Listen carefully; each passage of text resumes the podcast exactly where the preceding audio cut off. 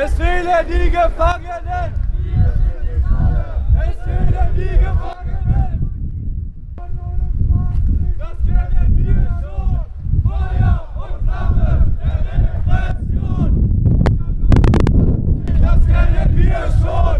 Feuer und Flamme der Repression! Am 7. Februar fand in Berlin eine Demonstration in Solidarität mit den spanischen Anarchistinnen und Anarchisten statt, die im Zuge der Operation Pandora am 16. Dezember in Spanien inhaftiert worden waren. Circa 250 Menschen versammelten sich am U-Bahnhof Südstern in Berlin-Kreuzberg und liefen dort durch den Kiez, um schließlich zum LKA Berlin zu ziehen. Ich lese mal einige Sätze aus dem Aufruf vor. Am 16. Dezember fand unter dem Namen Operation Pandora die größte Polizeioperation in der jüngeren Geschichte des spanischen Staates gegen die anarchistische Bewegung statt. Alle Einsatzkräfte Kataloniens wurden mobilisiert, um zeitgleich 14 Häuser und soziale Zentren in verschiedenen Städten Spaniens zu durchsuchen und dabei elf Menschen zu verhaften.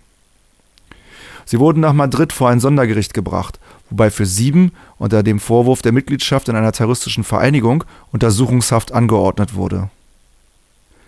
Bis jetzt haben die Anwältinnen und Anwälte noch keine Akteneinsicht erhalten und somit sind die konkreten Anschuldigungen noch unklar. Nur durch die Presse wird mitgeteilt, dass diese Operation im Grunde ein Teil von verschiedenen und weiterführenden Verhaftungen ist, welche im November 2013 in Barcelona begannen und in dem Zusammenhang die beiden chilenischen Anarchistinnen Monika und Francisco, denen Terrorismus vorgeworfen wird, immer noch auf ihren Prozess warten. Die repressive Eskalation überraschte niemanden, denn zum einen verbreiteten die Medien konspirative Theorien wie die eines mediterranen Dreiecks, angeblich italienische, griechische und spanische Anarchistinnen eng zusammenarbeiten würden um so jegliche Formen von Widerstand und Solidarität zu kriminalisieren. Zum anderen wurden die Festnahmen von Monika und Francisco lange in enger Zusammenarbeit mit der chilenischen und spanischen Polizei vorbereitet. Auf die in Spanien vor dem Hintergrund der ökonomischen und sozialen Krise entstandenen Massenbewegungen reagiert die Regierung mit Kürzungen und mit Gesetzesverschärfungen. Im Kontext dieser repressiven Strategien wird im Dezember das Ley Mordaza, sogenannte Knebelgesetz, verabschiedet, welches jeden Protest verbieten soll, der die öffentliche Ordnung stört und nicht institutionell organisiert ist. Ziel ist eine größtmögliche Kontrolle sozialer Bewegungen. Selbstbestimmter Protest soll verunmöglicht und Widerstand im öffentlichen Raum unsichtbar gemacht werden. Genau weil die internationale Zusammenarbeit zwischen Polizeibehörden versucht, jegliche Form von Protest zu kriminalisieren, in Spanien zum Beispiel mit der Operation Pandora, in Deutschland zum Beispiel mit Gesetzen wie dem Paragraphen 129, sollten auch wir durch solidarische Aktionen Grenzen überwinden. Mit dieser repressiven Operation haben sie die Büchse der Pandora geöffnet. Es liegt an uns, den gewünschten Effekt der Einschüchterung und Lähmung umzudrehen und zurückzuschlagen. Getroffen hat es einige, gemeint sind wir alle. Weder schuldig noch unschuldig. Terroristisch ist es, uns zu einem miserablen Leben zu verdammen und nicht der Widerstand dagegen. Ja, wie ihr vielleicht mitbekommen haben, kleine Ergänzung. Äh, am Abend des 30. Januar sind die sieben äh, von den elf, die noch im Knast, bis dahin noch im Knast saßen, unter Auflagen freigelassen worden. Ähm, ja, eine doch ein bisschen bittere, aber vielleicht kleine positive Nachricht immerhin. Auflagen heißt, ihnen sind die Pässe entzogen worden, sie dürfen nicht reisen, sie müssen sich dreimal die Woche melden und äh, für jeden wurden 3000 Euro Kaution kassiert. Wir sind nicht alle, es fehlen die Gefangenen! Es fehlen die Gefangenen! Revolution! Revolution! Revolution! Anticapitalista! Ah! Anti! Anticapitalista! Als kämpfende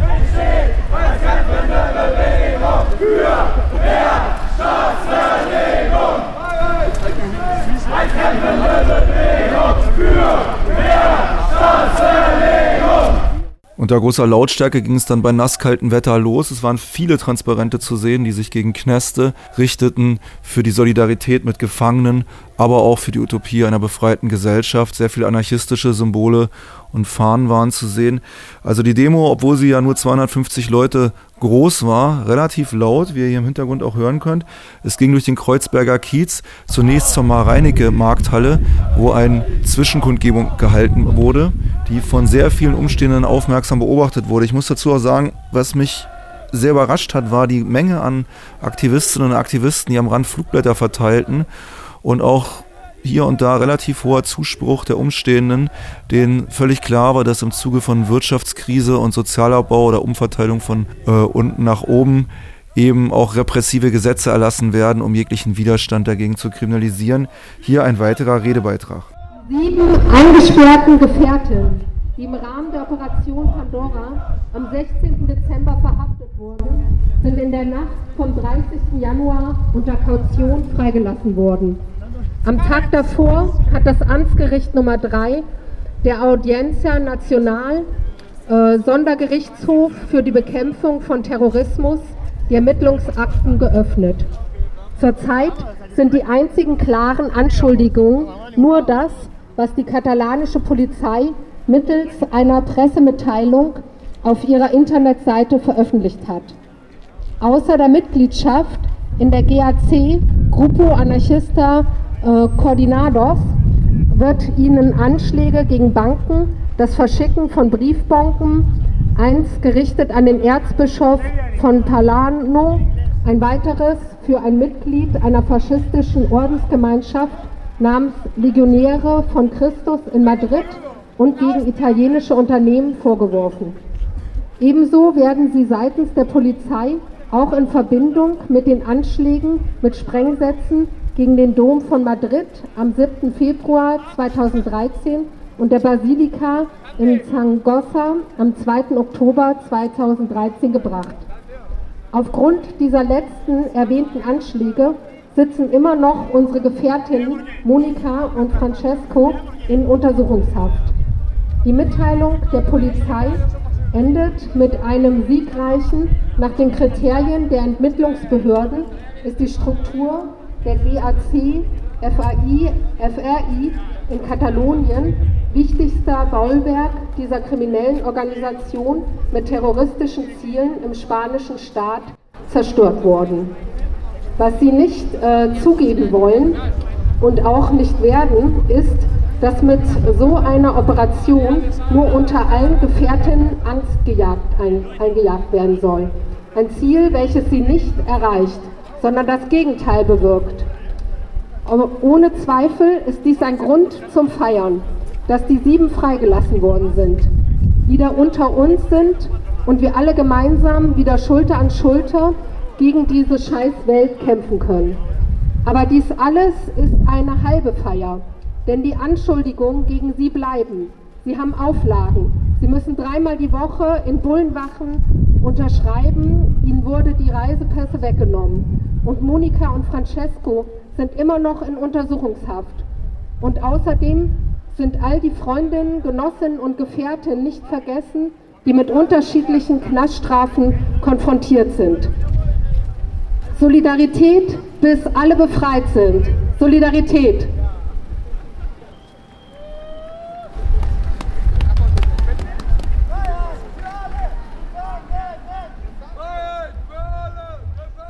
Es gab auch ein kurzes Grußwort der am 31. Januar freigelassenen an die Demonstration. Das hören wir jetzt. Wichtiger noch, es wurde wieder einmal gezeigt, dass Solidarität unsere stärkste Waffe ist. Wir sind zutiefst begeistert von allen solidarischen Gesten und fühlen uns dadurch auch darin bestätigt, den Kampf für die totale Befreiung von jeglichen Formen der Unterdrückung weiterzuführen. Die Operation Pandora findet im spanischen Staat und zum Teil auch global in einem Kontext statt, welchem die Staaten immer totalitärer werden, was sich unter anderem in immer repressiveren und freiheitsraubenderen Gesetzen ausdrückt. Gesetzen zum Schutz der sogenannten öffentlichen Sicherheit, zur Kontrolle der Grenzen, zur Absicherung der patriarchalen Gewalt, zum Schutz vor dem sogenannten Terrorismus. Gesetze, mit denen sie durch unsere Misere ihren Reichtum anhäufen. Der Staat braucht somit einen inneren Feind, um diese drastischen Maßnahmen zu legitimieren und zu rechtfertigen. Dies geschieht durch das Konstrukt des sogenannten dschihadistischen linksnationalistischen oder auch anarchistischen Terrorismus. An alle, die sich gegen das System auflehnen und kämpfen, sowohl in den Knastzellen wie auch außerhalb, schicken wir unsere feurige und solidarische Grüße. Weder schuldig noch unschuldig. Der Staat ist der Terrorist und nicht derjenige, der sich gegen ein Leben in der Misere wehrt. Freiheit für unsere Freundinnen und Gefährtinnen Monika und Francisco. Freiheit für alle Gefangenen. Hass und Liebe. Der Kampf geht weiter.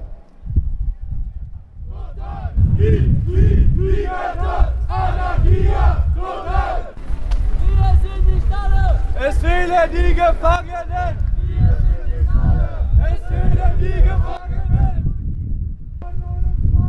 Das kennen wir schon! Feuer und Flamme der Repression! Das kennen wir schon!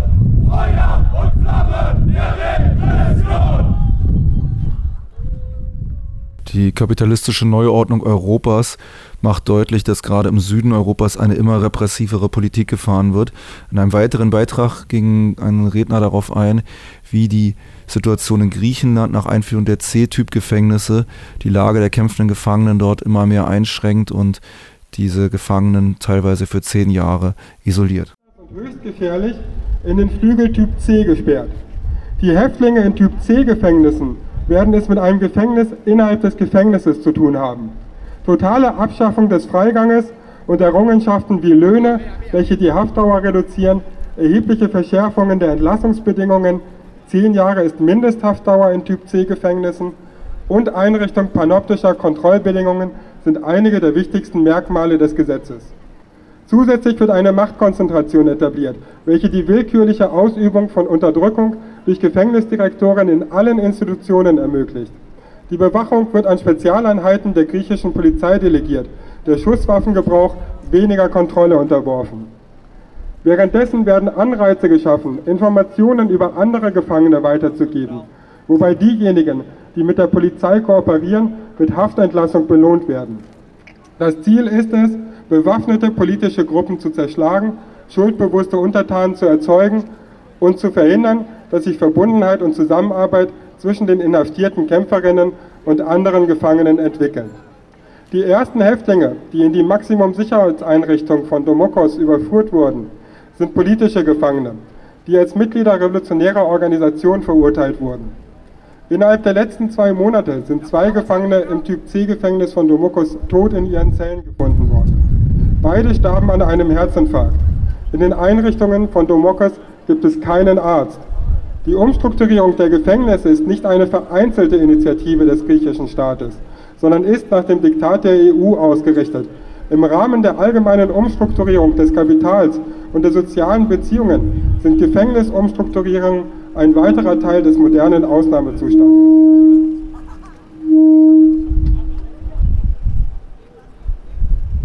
Unter den Bedingungen einer tiefen Systemkrise ist Repression eine zentrale Wahl des Regimes mit dem Ziel, die Gesellschaft zu disziplinieren und die blutbefleckten Interessen der herrschenden Klasse zu verteidigen. Der Begriff innerer Feind weitet sich immer mehr aus. Nicht nur die bewaffneten Gegner des Kapitalismus, sondern alle, die das staatliche Monopol der Gewalt in Frage stellen und bekämpfen, gelten heute als Wirtschaftssaboteure und sind mit dem Delirium der Unterdrücker konfrontiert. Mit speziellen Haftbedingungen für die innerhalb der Mauern und speziellen Überlebensbedingungen für jene außerhalb der Mauern sind die Kämpfe in und außerhalb der Gefängnisse untrennbar miteinander verbunden. Diejenigen, die aufgrund ihrer politischen Aktionen inhaftiert sind und die kämpfenden Gefangenen, sind die ersten Ziele dieses Angriffs, weil sie gekämpft haben und immer noch für den Sturz der modernen Brutalität kämpfen. Unsere Solidarität mit den Kämpfen der Gefangenen in Griechenland, Spanien, Deutschland und überall. Wir sind nicht alle! Es fehlen die Gefangenen! Es fehlen die Gefangenen! Feuer und Flamme in aktive Behörden!